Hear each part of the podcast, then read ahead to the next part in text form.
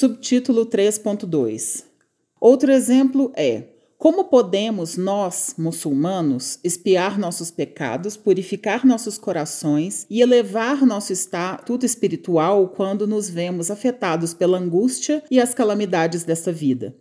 O mensageiro de Allah, sallallahu alaihi wasallam, disse, abre aspas, nenhuma fadiga, doença, angústia, preocupação, dor ou prejuízo ocorre a um muçulmano, nem sequer uma picada de um espinho, sem que Allah lhe espie alguns de seus pecados. Fecha aspas. De acordo com outro relato compilado por Muslim, aspas, nenhuma doença, fadiga, dor ou sofrimento acontece a um muçulmano, nem sequer uma preocupação, sem que isso seja para ele uma expiação de seus pecados. Fecha aspas.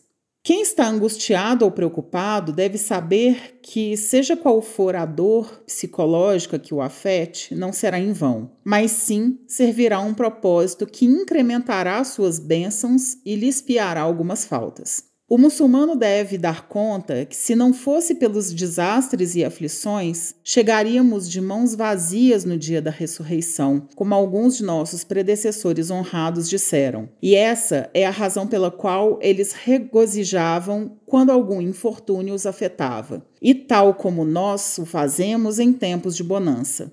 Quando uma pessoa compreende como os desastres que acontecem ajudam a crer e espiar suas faltas, regozija-se e se mantém com bom humor, especialmente se isso acontece após haver cometido algum erro, como se passou a alguns dos companheiros do profeta sallallahu alaihi wasallam. Abdullah bin Murafal, radiallahu anhu, relatou que um homem se encontrou com uma mulher que havia sido prostituta durante o tempo da ignorância pré-islâmica, o tempo da Jahiliya. Começou a perturbá-la e a tocá-la. Ela disse, aspas, tenha cuidado, Allah destruiu o paganismo.